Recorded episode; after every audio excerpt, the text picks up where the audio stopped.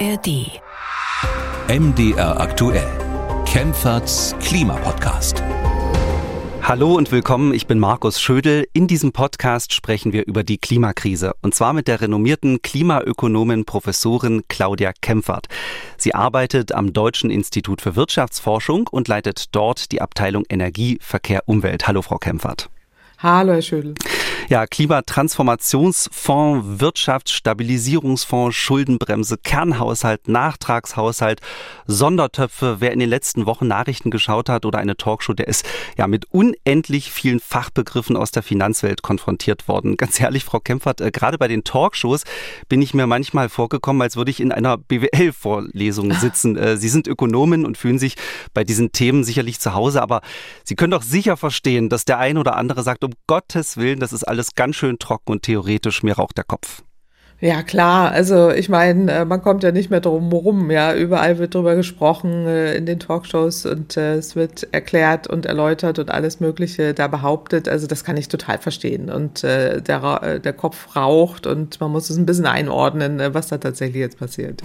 Genau, und das tun wir heute, dass die Nachrichten gerade voll sind von Fachbegriffen, von Finanzfachbegriffen, hat einen Grund. Das Bundesverfassungsgericht hat festgestellt, die Bundesregierung hat richtig Mist gebaut. Die Art, wie sie Klimaschutzprojekte finanzieren wollte, war verfassungswidrig. Und jetzt fehlen auf einen Schlag mindestens 60 Milliarden Euro Geld, das eigentlich dafür gedacht war, die Wirtschaft in Deutschland klimafreundlich zu machen. Wie kommt die Bundesregierung aus diesem Schlamassel raus? Welche Klimaschutzprojekte stehen jetzt auf der Kippe und wie sollte der Klimaschutz in den kommenden Jahren finanziert werden? Diese Fragen wollen wir in dieser Folge beantworten und äh, ja, wir werden uns ganz viel Mühe geben, dass auch nicht BWLer folgen können. Dann äh, schauen wir auf die Weltklimakonferenz in Dubai.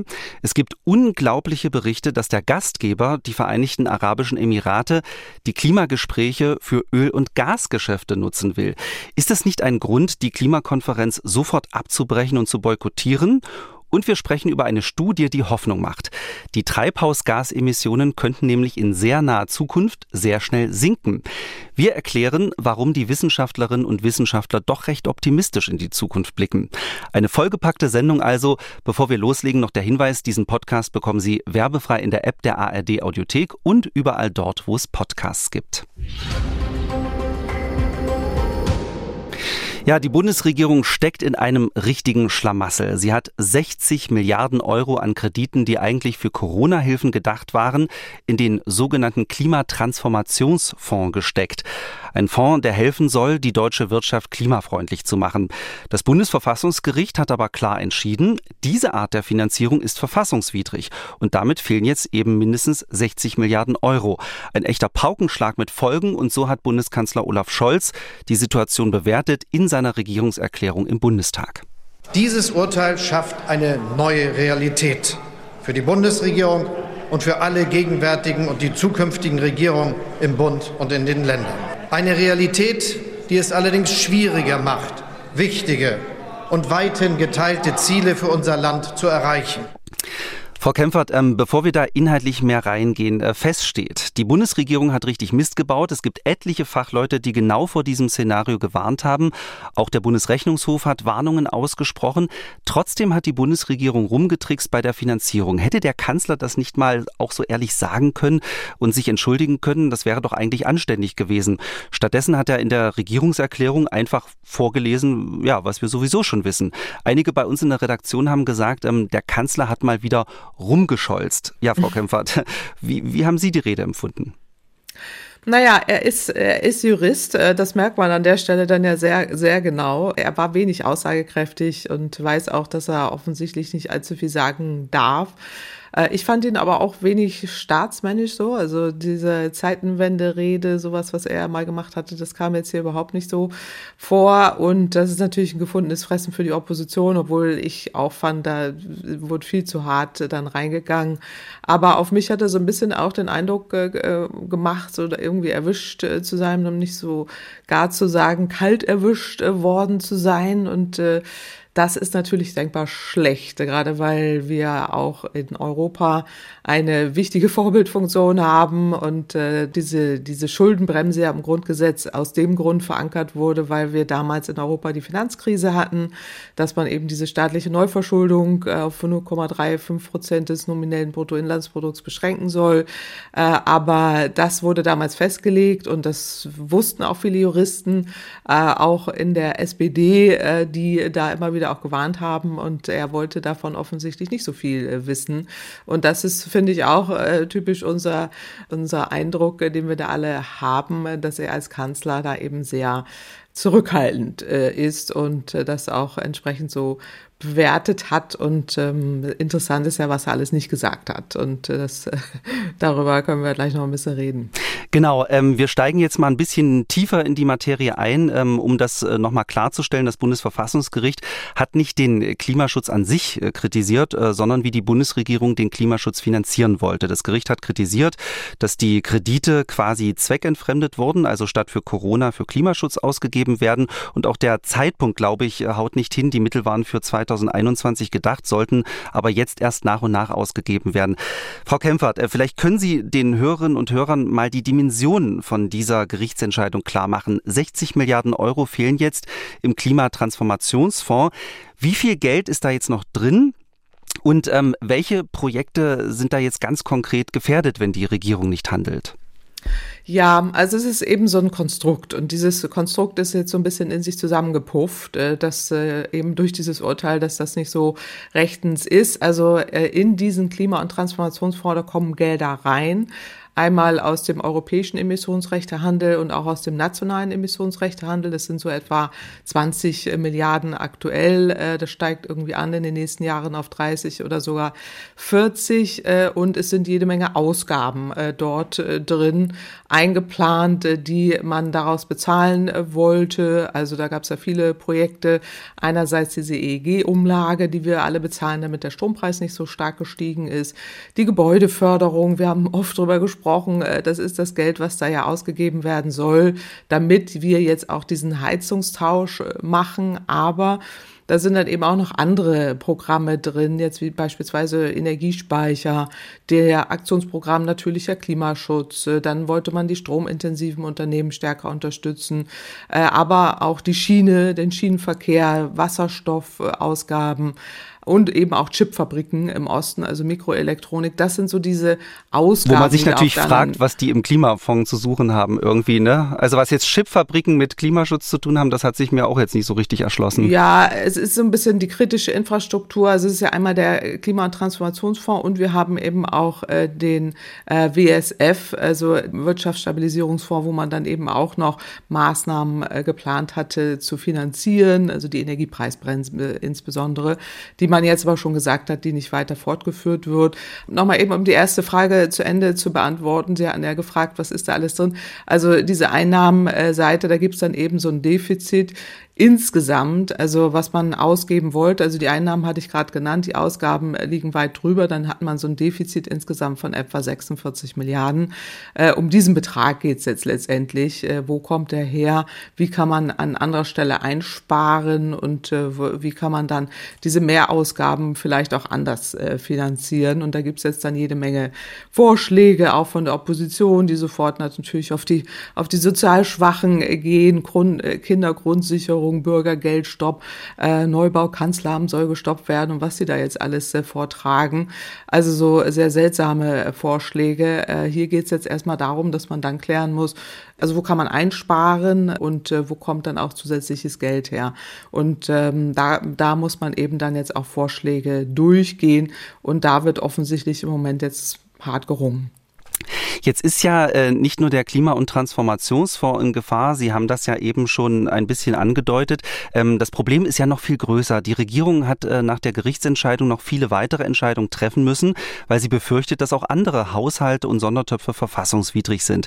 Ähm, Erst einmal dürfen keine neuen Projekte angeschoben werden, die über mehrere Jahre laufen. Dafür gibt es eine Haushaltssperre.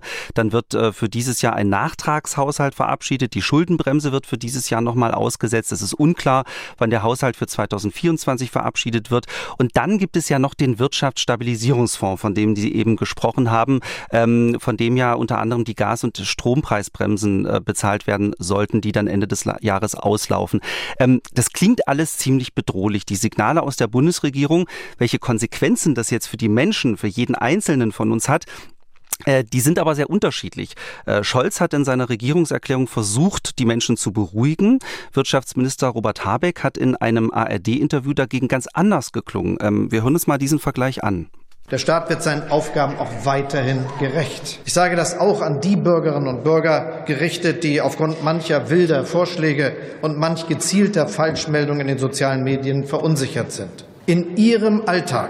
Hier und heute ändert das Urteil des Bundesverfassungsgerichts nichts, völlig unabhängig davon, ob Sie Kindergeld oder BAföG bekommen, eine Rente oder Wohngeld. Aber der Punkt, den ich vielleicht noch einmal rausarbeiten möchte, ist, dass dieses Urteil nicht irgendwelche vielleicht äh, so scheinbar abstrusen Klimaschutzprojekte betrifft, sondern alle werden jetzt schon davon berührt sein. Alle heißt, die deutsche Volkswirtschaft wird durch dieses Urteil schrumpfen, weniger stark wachsen als vorhergesehen. Tja, was denn nun, Frau Kempfert? Wer sagt hier die Wahrheit? Also äh, werden wir nun alle unter dem Urteil leiden, wie das Habeck sagt, äh, oder werden wir in unserem Alltag gar nichts mitbekommen, wie das der Bundeskanzler sagt? Ja, ich glaube, da muss man jetzt ein bisschen unterscheiden. Einmal ist es der Kanzler, der beruhigen äh, muss, äh, weil in der Tat jetzt die Gelder, die man bekommt äh, und äh, da im Alltag, gerade wenn es jetzt ja auch um sozial Schwache geht, die da ja sofort äh, immer dann auch angegriffen werden, wo man dann Gelder kürzen will, dass er sagt, nein, also damit hat das jetzt nichts zu tun, das findet jetzt auch alles so statt. Und da hat er ja auch recht. Also es ist erstmal ähm, erstmal alles so, wie es ist und wir müssen jetzt nicht irgendwie Gelder zurückzahlen oder irgendjemand äh, im Alltag, kriegt was nicht. Also das ist so ein bisschen das eine.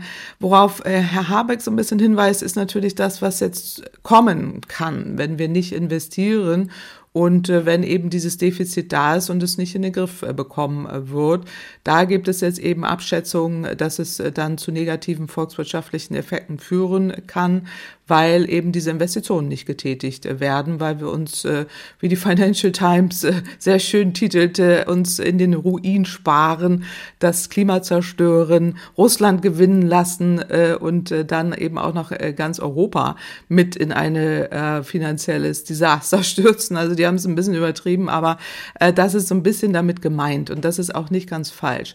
Wir machen uns Probleme, die wir eigentlich gar nicht haben müssten. Also äh, jetzt auch mal in der Dimension gesprochen, äh, es geht hier nicht um gravierend große Mengen an Gelder. Wenn man sich anschaut, andere Länder in der Welt sind viel, viel höher verschuldet. Deutschland hat mit die geringsten, den geringsten Bruttoschuldenstand weltweit. Und äh, da können wir deutlich mehr ausholen. Und äh, diese 40, 46 Milliarden äh, ist da nicht sehr viel. Also hier wird wirklich auch ähm, sehr viel draus gemacht. Aber es geht natürlich jetzt um Interessen und immer dann, wenn es um Interessen geht, wird's laut äh, und deutlich. Und äh, jeder will da jetzt äh, seine, seine Projekte, die er angeschoben hat, äh, ins Trockene bringen. Und der Habeck ist da am meisten betroffen, weil er eben sehr viel versprochen hat zu zahlen aus eben diesem Klimatransformationsfonds. Und äh, das äh, steht jetzt eben zur Disposition. So. Und da muss man jetzt Prioritäten setzen. Das ist ja auch das, was jetzt diskutiert wird, dass es einige Bereiche gibt, denke ich, äh, die sicher gefördert werden müssen, äh, ist aus meiner Sicht unumgänglich. Das ist einmal die EG-Umlage, die Gebäudeförderung, aber auch die Schienenförderung und dann auch jetzt neuere Projekte. Um, da geht es ja nicht um riesige Summen jetzt wie Wasserstoffförderung und äh, Speicherförderung, diese Dinge. Aber äh, ich würde mir da vier, vier Dinge wünschen, die da, die da an der Stelle jetzt äh, diskutiert werden sollten. Und das ist als allererstes mal, dass wir noch immer umweltschädliche Subventionen zahlen. Und das ist in einer Zeit, wo wir ja Klimaziele haben, nicht zu rechtfertigen. Sie meinen das da Dienstwagenprivileg und Beispiel das Diesel, Diesel, vor allen Dingen das Dieselprivileg. Ja, vor allen Dingen die Dieselsteuererleichterung, das fordern wir seit 20 Jahren, das ist überhaupt nicht mehr zeitgemäß. Das sollte man sofort ändern äh, und kann dann äh, über 8 Milliarden auf einem Schlag äh, reinholen.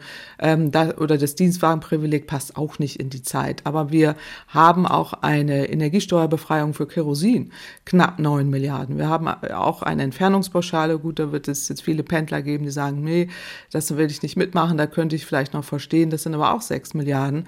Und wir haben eine Mehrwertsteuerbefreiung für internationale Flüge von vier Milliarden. Äh, und äh, diese pauschale Besteuerung äh, privat genutzter Dienstwagen sind drei Milliarden.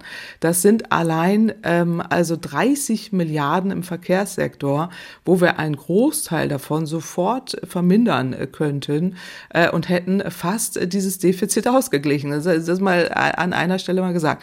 Also so weit wird es nicht kommen, aber man könnte ja insgesamt einfach mal daran äh, und darüber äh, diskutieren. Wobei äh, gerade bei der Pendlerpauschale äh, ja, droht ja dann das Gleiche wie beim bei den bei dem Wärmepumpengesetz oder beim Heizungsgesetz, ähm, dass man natürlich dann möglicherweise große Teile der Bevölkerung gegen sich aufbringt. Ähm, naja, also da wäre ich auch noch dabei, weil die Pendlerpauschale ja auch nicht nur für emissionsintensive Fahrzeuge gezahlt wird. Aber ich sage nur von der Dimension her, äh, wo wir Spielraum haben, äh, wo man relativ schnell ran könnte und wo wir uns schon lange verpflichten, im Übrigen auch international, wir reden ja gleich noch bei Klimakonferenzen, umweltschädliche Subventionen abzubauen. Also das wäre mal für mich äh, der erste Punkt. Zweitens, äh, gehören eben auch Ausgaben aus diesem Klimatransformationsfonds auf dem Prüfstand. Sie hatten eben schon auch angesprochen, das hatte ich auch schon öffentlich gesagt, dass eben Mikroelektronik vielleicht auch aus anderen Quellen bezuschusst werden äh, könnte. Äh, und auch diese Stromsteuersenkung, die hatte ich ja eh schon kritisiert, müssen wir nicht machen, weil wir aus der Empirie wissen, also aus unseren Studien, da profitieren wirklich sehr, sehr wenige Unternehmen nur von. Ist ein Gießkannenprinzip teuer und äh, gibt sehr viele Mitnahmeeffekte. Das dritte finde ich, ähm, das ist ja auch was, was jetzt intensiv auch öffentlich diskutiert wird, dieses Aussetzen der Schuldenbremse. Äh, wir haben ausreichende Begründungen dafür. Ich äh, selbst bin immer noch der Meinung, äh, dass man auch über Klimanotstand reden sollte. Äh, Verfassungsrechtler sagen, naja, schwierig, weil das muss irgendwie außergewöhnlich sein, also Naturgefahr, die da irgendwie entstanden sein müsse. Äh, nur, dass ich das richtig verstehe. Also es soll ein, die Bundesregierung sollte einen Klimanotstand ausrufen und äh, mit, mit dieser Begründung könnte man dann die Schuldenbremse auch nicht nur im nächsten Jahr aussetzen, sondern die kommenden Jahre. Ja, äh, und das tut sie im Moment ja auch. Sie hat ja die Notlage jetzt wieder ausgerufen, aber begründet mit der Energiekrise. Das hat sie letztes Jahr gemacht, dieses Jahr eben auch und jetzt auch für nächstes Jahr. Ähm, für nächstes Jahr halte ich es für argumentativ noch schwächer, als wenn wir jetzt sagen würden, Klimakrise. Im Übrigen hat ja auch das Bundesverfassungsgericht selber äh, Klimaschutz angemahnt aus dem Urteil 2021, dass die Bundesregierung da was tun muss. Also steht im Artikel 20a des Grundgesetzes, dass wir Klimaschutz machen müssen. Also da erschließt es sich mir nicht, äh, dass man da verfassungsrechtlich nicht noch deutlicher äh, das auch sagen könnte. Im Übrigen machen das auch äh, die Bundesländer wie Bremen und Berlin in ihrer Argumentation äh, für den Klima- und Transformationsfonds. Die haben nämlich selber äh, welche aufgesetzt und haben da auch Klagen anhängig, haben aber argumentativ mit dem Klimanotstand oder Klimakrise argumentiert und das ist auch absolut, finde ich, gewährleistet. Also Nur die Klimakrise ist, jetzt nicht, ist ja auch nichts, was jetzt überraschend kommt. Also Notstand ist jetzt für mich irgendwie etwas, von dem man überrascht wurde und die Klimakrise, auf, darauf konnten sich die Politiker wirklich Jahrzehnte Jahrzehnte vorbereiten. Ähm, besteht da nicht wieder die Gefahr, dass dann wirklich jemand klagt und dass wir dann die, genau dasselbe Problem haben, was wir auch jetzt schon haben, ähm, nämlich dass dann wieder der ganze Haushalt durcheinander geschmissen wird? Ist das nicht sehr dünnes Eis verfassungsrechtlich? Also ähm, Verfassungsrechtler, es gibt einige, die das so sagen. Mich äh, überzeugt das überhaupt nicht. Also was ist das für eine Argumentation, dass man sagt, äh, man kann auf eine Klimakrise nur reagieren, wenn man nichts davon wusste. Also wir haben äh, enorme Schäden, die wir auch in diesem Jahr wieder begleichen müssen. Das Ahrtal war ja nur eine. Wir haben viele andere Schäden, die aus Klimawandel begründet äh, werden. Das sind Naturkatastrophen. Äh, und warum müssen wir nur von Krisen überrascht werden? Also das ist ja, äh, da muss man auch mal juristisch, denke ich, dann das da verfassungsrechtlich nochmal ran. Das ist ja auch eine Diskussion, die wir jetzt führen, dass man eben mehr Flexibilität für die Schuldenbremse hat und da eben auch versuchen sollte im Grundgesetz, das anders nochmal zu formulieren. Darüber gibt es im Moment wohl keine Mehrheit, obwohl Die Union, also äh, anders als Herr Merz da ja im Bundestag sagte, also Teile der Union, alles andere, ja. Äh, Teile der Union, alles andere als äh, einstimmig sagen, das geht nicht, äh, insbesondere in den Ländern, wo eben auch Klima- und Transformationsfonds aufgesetzt wurden, wie in Berlin. Kai Wegner, der regierende Bürgermeister, oder eben auch in äh, anderen Bundesländern äh, wie Nordrhein-Westfalen, Sachsen-Anhalt und Sachsen. Äh, und äh, da sind ja eben auch Gelder, die ausgegeben werden sollen, äh, die dann entsprechend auch äh, sich da bemerkbar gemacht haben und dafür werben, dass man zumindest äh, das Aussetzen der Schuldenbremse jetzt ausruft, aber vielleicht auch über eine Flexibilität redet. Nach der gestrigen Rede von Herrn Merz im Bundestag äh, halte ich es für unwahrscheinlich, dass man sich da in irgendeiner Form äh, einigen wird, aber äh, die Union muss da auch intern äh, nochmal äh, sprechen. Also die Schuldenbremse aus meiner Sicht sollte grundlegend äh, reformiert werden ähm, und das ist die Aufgabe des Staates, äh, das, äh, das jetzt auch entsprechend äh, so umzusetzen. Wir haben ein Klimaabkommen unterzeichnet. 20a des Grundgesetzes steht drin, dass wir Klimaschutz machen müssen, dass der Staat auch dazu verpflichtet ist. Und wir haben ein Klimagesetz zu erfüllen. Also mehr juristische Klarheit, also als juristische Laien, aber mehr juristische Klarheit äh, sehe ich da gar nicht als notwendig an, um das auch argumentativ äh, machen zu können. Äh, und der vierte Punkt, das ist jetzt das, was ja auch viele vorschlagen, was vermutlich auch der sicherste Weg ist, ist eben das Sondervermögen, genau wie man es bei Militär gemacht hat, äh, im Grundgesetz äh, zu verankern. Und äh, das ist wohl auch juristisch äh, der beste Weg, aber auch dafür braucht man eine Zweidrittelmehrheit und äh, die hat man wohl im Moment äh, nicht. Aber das sind so für mich die vier Grundpfeiler, wo man jetzt entlang nochmal argumentativ rangehen muss. Aber bei der Schuldenbremse, Sie würden die jetzt nicht unbedingt abschaffen, aber Sie würden es bevorzugen, sie zu reformieren. Das heißt, man unterscheidet zwischen guten Investitionen, die also in der Zukunft dem Staat was bringen, also zum Beispiel, wenn der Staat in Bildung investiert oder eben in, in den Umbau der Wirtschaft zu einer klimafreundlichen Wirtschaft, ähm, und zwischen schlechten Investitionen, wo der Staat nur Geld verbrennt. Also Sie würden die lieber reformieren, aber nicht abschaffen. Ja, die Schuldenbremse ist eben in einer Zeit entstanden, wo man wirklich da ja auch äh, staatliche Ausgaben äh, stark limitieren musste, äh, weil wir die europäische Finanzkrise hatten. Danach ist das entstanden, aber ihr fehlt die Flexibilität. Also diese Schuldenbremse ist tatsächlich so eine Zukunftsbremse, weil wir brauchen ja dringend Investitionen in Infrastruktur, in Digitalisierung, in Bildung, in Schule, überall hapert es. Äh, und wir sparen uns da wirklich kaputt. Äh, und äh, das ist überhaupt nicht sinnvoll. Das heißt, hier sollte man wirklich auch ran und das, das entsprechend ähm, reformieren, weil das nicht mehr zeitgemäß ist. Also wir brauchen da tatsächlich mehr Flexibilität ähm, denn äh, wir brauchen sinnvolle öffentliche Investitionen. Äh, diese Schuldenbremse behindert Generationengerechtigkeit. Und nochmal, Artikel 20a des Grundgesetzes hat eindeutig festgelegt, wir brauchen Generationengerechtigkeit. Wir häufen im Moment Klimaschulden an für die zukünftigen Generationen und wir sparen uns kaputt. Und das macht überhaupt gar keinen äh, Sinn. Das heißt, äh, ja, Schuldenbremse zur Aufrechterhaltung der Stabilität auch deutscher und europäischer Finanzen richtig, notwendig, aber mehr Flexibilität, damit wir diese, nicht diese Zukunftsbremse haben, sondern diese ähm, auch nutzen können, eben um, um uns zu modernisieren. Dann ähm, verlassen wir mal den Schlamassel der Bundesregierung ähm, und äh, kommen zum nächsten wichtigen Thema, nämlich der Weltklimakonferenz in Dubai in den Vereinigten Arabischen Emiraten. Die meisten äh, werden diese Podcast-Folge hören, wenn die Konferenz schon losgegangen ist. Es ist wie immer ein gigantisches Ereignis. Mehr als 70.000 Teilnehmerinnen und Teilnehmer sind erwartet worden. Unterhändler, Aktivisten, Lobbyisten, Unternehmensvertreter, Journalisten und Fachleute. Auch Teile der Bundesregierung reisen an und unter anderem Bundeskanzler Olaf Scholz und Außenministerin Annalena Baerbock. Papst Franziskus hat abgesagt, ähm, ja aus gesundheitlichen Gründen, aber Prinz Charles wird kommen und die Eröffnungsrede halten. Also ein ziemliches Spektakel, Frau Kempfert. Es ist die 28. Weltklimakonferenz. Was steht auf dem Programm? Was sind so die ja, wichtigsten Punkte, die jeder wissen muss, äh, der sich für die Klimakonferenz interessiert?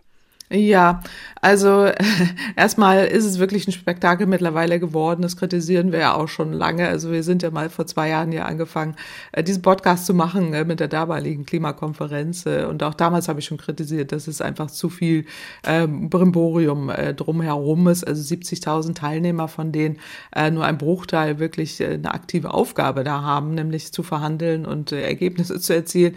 Das, das muss dringend entschlackt werden. Aber das nur als Eingangs Bemerkung.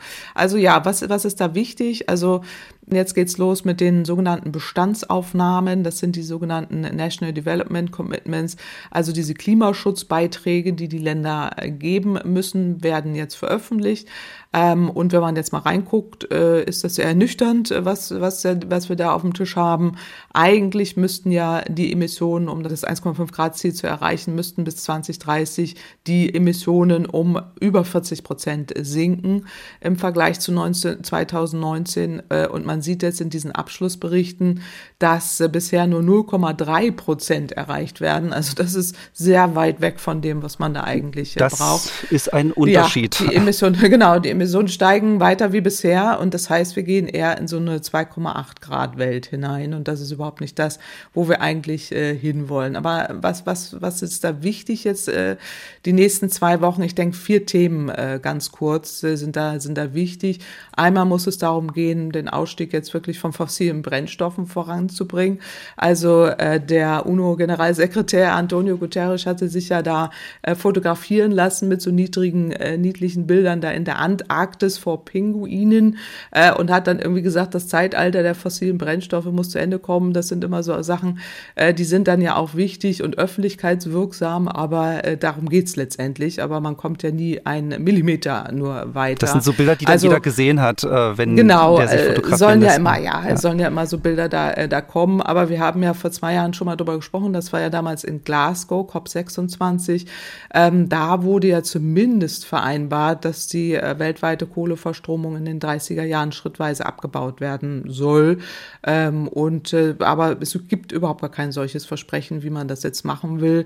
Man sieht ja, äh, die Emissionen steigen weiter und das ist überhaupt nicht das, wo wir eigentlich äh, hin will.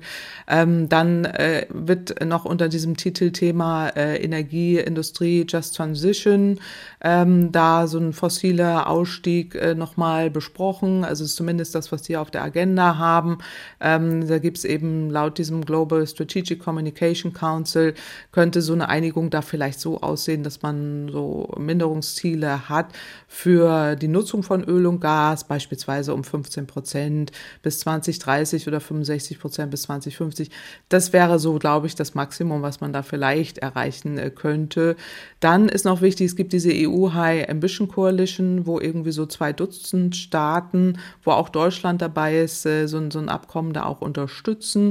Also es gibt seit der COP 26 und 27, ähm, aber China hat schon irgendwie da abgewunken und gesagt, naja, also das Ende der fossilen Brennstoffe ist unrealistisch. Also da so, so geht man da zumindest schon mal rein. Aber kleiner Hoffnungsschimmer bei den Methanemissionen ist man wohl sich einiger. Also da hat man wirklich versprochen, dass man die Methanemissionen deutlich senken will. Das ist schon mal äh, schon mal gut. Zweiter kurzer Punkt. Ähm, da geht es um diese technische CO2-Abscheidung, also dass man ähm, ja neue Bohrungen macht, um Öl und Gas äh, zu äh, erschließen, aber dann irgendwie das CO2, was da entsteht, einfangen will. Äh, da gibt's dann aber ähm, natürlich äh, technische Schwierigkeiten. Es gibt einen sehr ernüchternden Bericht jetzt auch der UNEP, ähm, wo man nachlesen kann, dass, die, äh, dass dieser Produktionsbericht, also dass äh, ganz viel im Moment investiert wird, um fossile Brennstoffe zu fördern. Also ähm, wo man irgendwie äh, die viereinhalbfache Menge äh, an ähm, äh, Förderungen eigentlich drin hat, die man, die man haben dürfte. Äh, und besonders übel sieht es bei der Kohleförderung aus, wo man sogar fünfmal so viel derzeit fördert, als eigentlich äh, notwendig wäre, um das 1,5 Grad Ziel überhaupt noch zu erreichen. Jetzt haben wir das schwierige Gastgeberland Vereinigte Arabische Emirate, die selber Investitionen in neue Öl- und Gasförderungen in Höhe von 150 Milliarden Dollar angekündigt haben.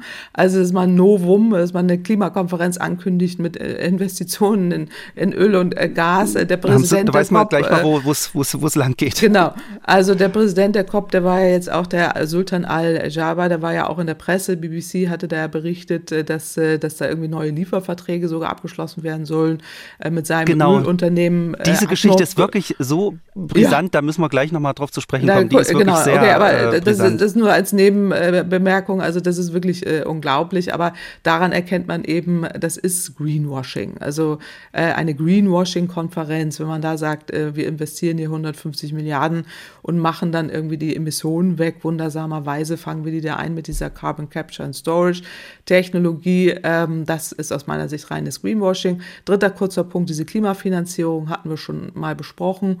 Da geht es um diesen Fonds für Schäden und Verluste für Entwicklungsländer. Auch da hat man sich äh, entschlossen, da ja Geld reinzuzahlen. Da gibt es jetzt auch schon eine substanzielle Summe.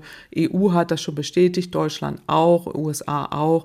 Also da äh, fließt jetzt endlich mal Geld rein. Das ist mal so ein kleiner Hoffnungsschimmer, aber das reicht natürlich hinten und äh, vorne nicht. Diese Länder wollen sehr viel mehr. Und äh, vierter Punkt, und das ist der einzige Hoffnungsschimmer, den ich da habe an diese Konferenz, äh, dass man sich einigt auf einen massiven Ausbau an erneuerbaren Energien und Energieeffizienzverbesserung. Da hat man schon gesagt, man will die installierte Kapazität an erneuerbare Energien bis 2030 verdreifachen ähm, und äh, will beim Thema Energiesparen ähm, unbedingt vorankommen. Und das ist ein gutes Zeichen. Also insofern meine Quintessenz ist aus dieser Konferenz, Greenwashing-Konferenz, ich würde es sogar fast als Fake-Klimakonferenz bezeichnen, kein fossiler Ausstieg, dafür hoffentlich ein Einstieg in Erneuerbare. Das kann man, glaube ich, so zusammenfassen.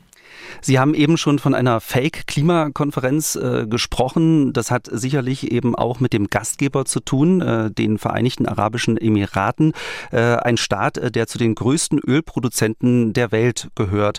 Und ähm, dazu passt auch wirklich eine unglaubliche Geschichte, die Sie ja eben schon angerissen haben, ähm, über die die BBC berichtet. Äh, Journalisten sind äh, Dokumente zugespielt worden, aus denen geht hervor, dass der Gastgeber Dubai tatsächlich die Gespräche auf der Konferenz für Öl- und Gasgeschäfte nutzen wollte.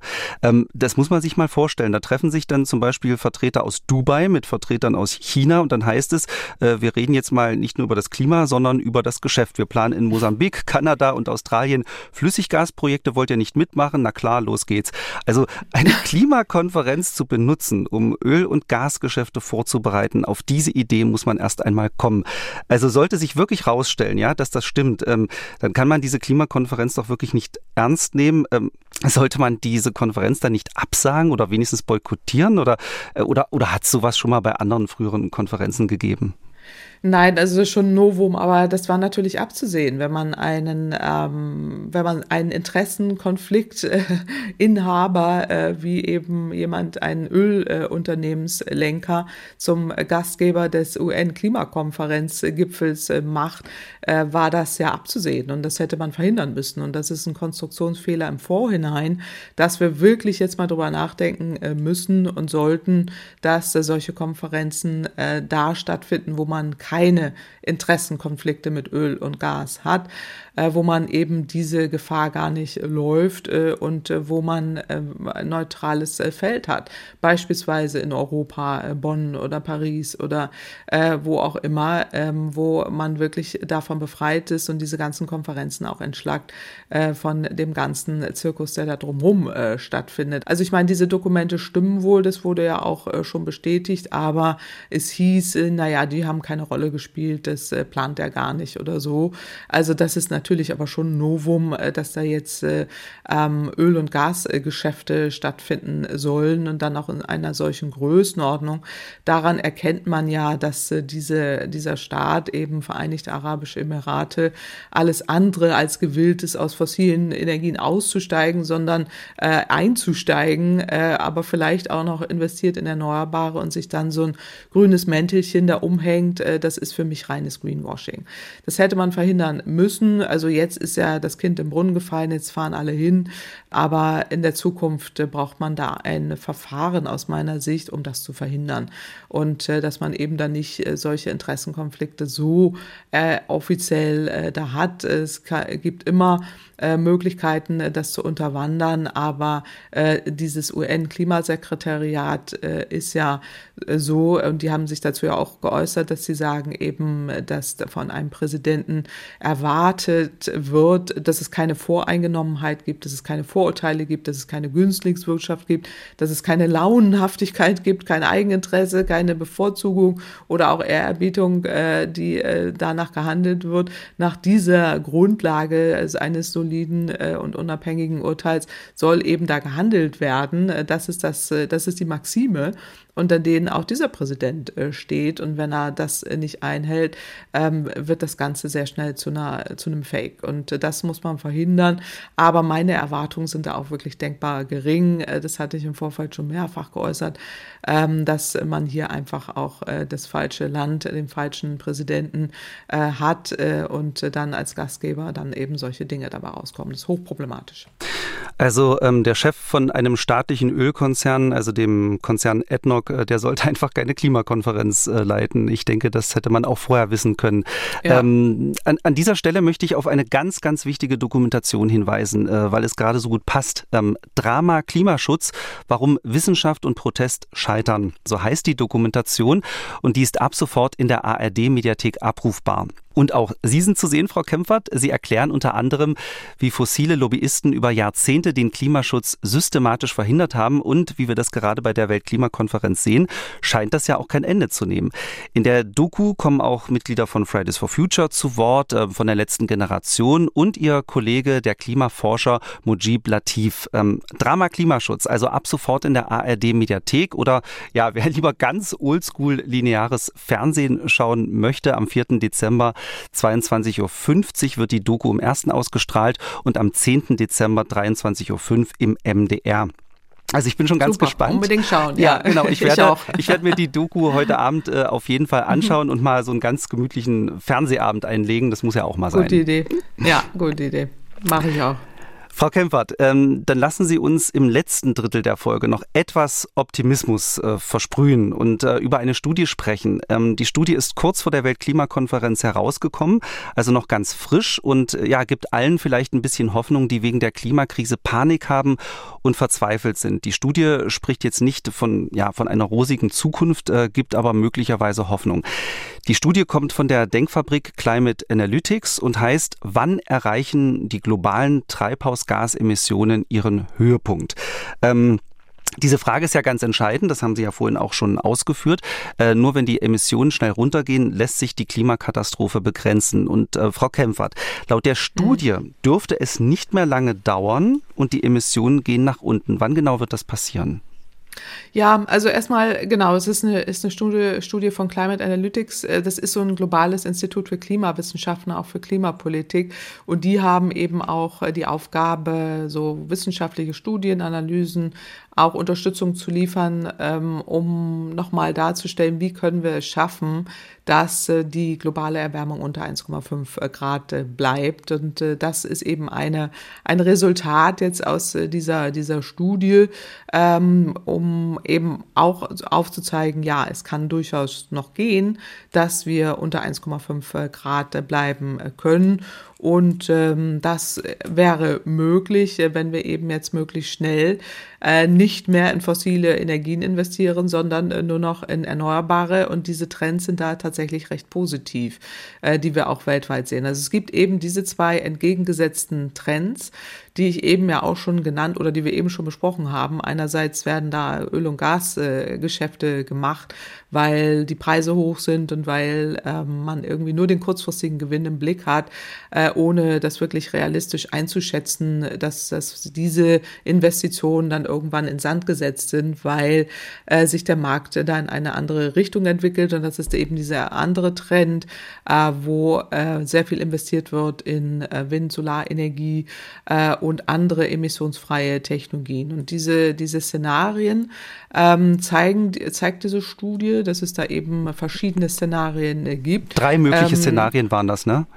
Genau, äh, drei unterschiedliche Szenarien, die, die da gezeigt äh, werden, äh, wo man einmal so einen historischen Trend anguckt, äh, was passiert, wenn alles so weitergeht wie bisher und äh, was passiert, äh, wenn es wenig Anstrengungen gibt und was passiert, wenn, wenn jetzt wirklich dieser Trend, den wir auch weltweit sehen, dass wahnsinnig viel investiert wird in äh, Wind-, Solarenergie, Batterietechnologie oder ähm, Elektromobilität äh, und so weiter äh, weitergeht. Und dann haben wir tatsächlich diese Möglichkeit, dass die Emissionen äh, äh, ihren Höhepunkt erreichen äh, können äh, und dann auch tatsächlich äh, sinken äh, können und äh, die Emissionen dann noch weiter ansteigen äh, bis 2023 und dann ab 2024 sogar zurückgehen können. Und diese Studie sagt, dafür gibt es eine 70-prozentige Chance, dass das äh, passieren kann, was im Moment an den Wachstumstrends dieser sogenannten emissionsfreien Technologien liegt, die dann tatsächlich dazu führen können, dass die Emissionen auch sinken können. Äh, und das ist auch eine Marktentwicklung. Und äh, diese, diese Szenarien werden eben verglichen und einerseits eben, was passiert, wenn, wenn, wenn wir gar nichts tun, aber was passiert eben auch. Und da gibt es eine andere Projektion auch der Internationalen Energieagentur, die auch zeigen, dass im Moment so sehr, sehr viel äh, investiert wird in äh, Solar- und Windenergie äh, und das äh, auch überall in der Welt, insbesondere in China, USA, EU, Indien und Brasilien. Und das sind die wesentlichen Trends, die ähm, hier auch verglichen werden in dieser Studie äh, die, wo, wo eben diese Entwicklung auftreten kann, wenn es gelänge, dass eben die, ähm, diese Wachstumspotenziale für emissionsfreie Technologien tatsächlich äh, vorwärts äh, kommen.